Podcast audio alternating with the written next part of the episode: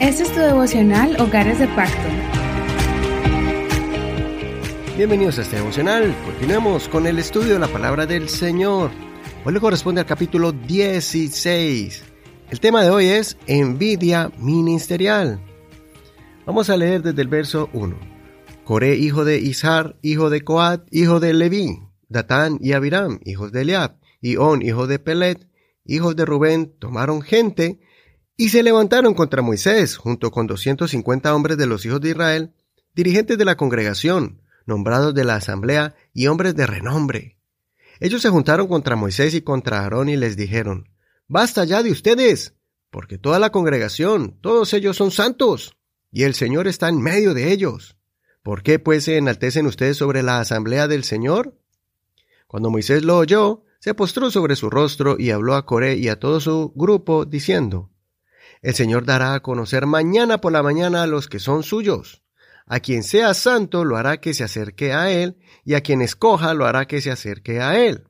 Hagan esto, Coré y todo su grupo, Tomen incensarios. Mañana pongan fuego en ellos, y pongan en ellos incienso delante del Señor.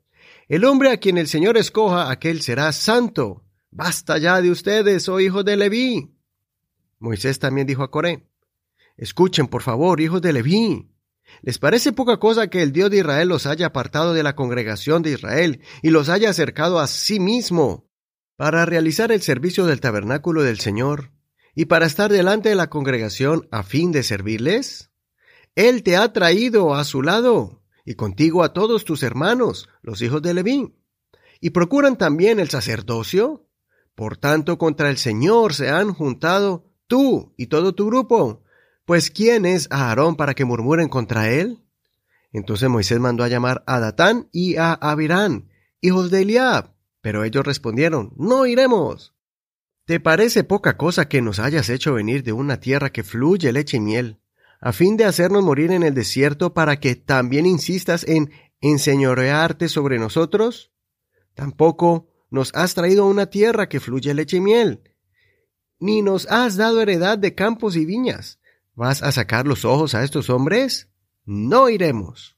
Entonces Moisés se enojó muchísimo y dijo al Señor, no aceptes su ofrenda, ni siquiera un asno he tomado de ellos, ni a ninguno de ellos he hecho daño. Hasta aquí la lectura de hoy. Este capítulo es muy fuerte por todos los acontecimientos devastadores que ocurrieron. Por eso te animo para que termines de leer todo el capítulo completo.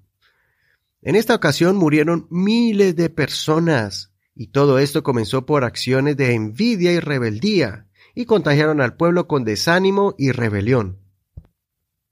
Los hijos de Coré persuadieron a los líderes de las tribus de Israel y a varios de los levitas que ayudaban en el servicio a Dios para que se sublevaran ante su líder Moisés.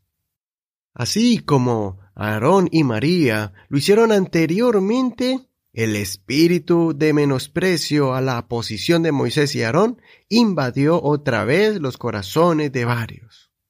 También se sintieron con el derecho de liderar y rechazar el liderazgo único de Moisés, porque ellos también se sentían capacitados para ofrecer sacrificios como lo hacía Aarón, y ya no querían obedecer las órdenes que Moisés les daba. Es impresionante cómo ellos olvidaron totalmente que Dios estaba en medio de ellos y que Moisés era el hombre escogido por Dios. Este no era un caso de elección popular, sino que fue una elección divina. No era una cuestión de democracia donde el pueblo decide quién lo dirige y quién no, sino que fue el mismo Dios designando a los líderes, a los sacerdotes y a cada uno en su tarea.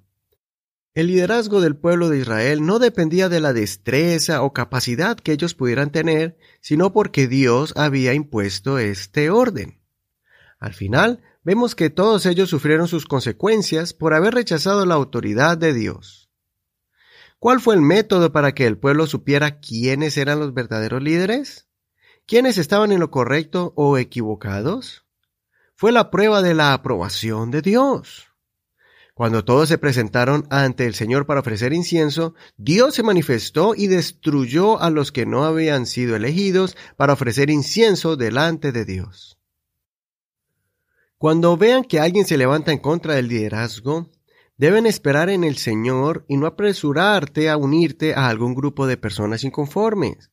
Debes orar y poner ante la presencia de Dios esta causa y esperar que Dios juzgue y no tomar alguna posición equivocada. Si el líder es de Dios, Dios va a corregirlo, le va a enseñar el camino correcto y su liderazgo será mucho mejor. Si el líder es malo, Dios lo removerá de su posición. Esa es la importancia de orar por nuestros líderes y pedir que el Señor intervenga en algún caso de inconformidad y desánimo, como lo enseñó el apóstol Pablo en 1 Corintios capítulo 4 verso 5. Así que no juzguen nada antes de tiempo, hasta que venga el Señor, quien a la vez sacará a la luz las cosas ocultas de las tinieblas y hará evidentes las intenciones de los corazones. Entonces tendrá cada uno alabanza de parte de Dios. Así que no hagamos nada guiados por envidia o celos humanos. Sirvamos al prójimo con respeto y amor, como dice Filipenses capítulo 2, versos 3 y 4. No hagan nada por rivalidad ni por vanagloria, sino estimen humildemente a los demás como superiores a ustedes mismos, no considerando cada cual solamente los intereses propios, sino considerando cada uno también los intereses de los demás. Soy tu amigo y hermano Eduardo Rodríguez. Que el Señor Jesús escuche tu oración y dirija tu vida en prudencia y rectitud. Muchas gracias por conectarte con nosotros todos los días, de lunes a viernes. No olvides compartir este devocional con tus amistades para que conozcan este medio para aprender de la palabra del Señor y fortalecerse en la fe.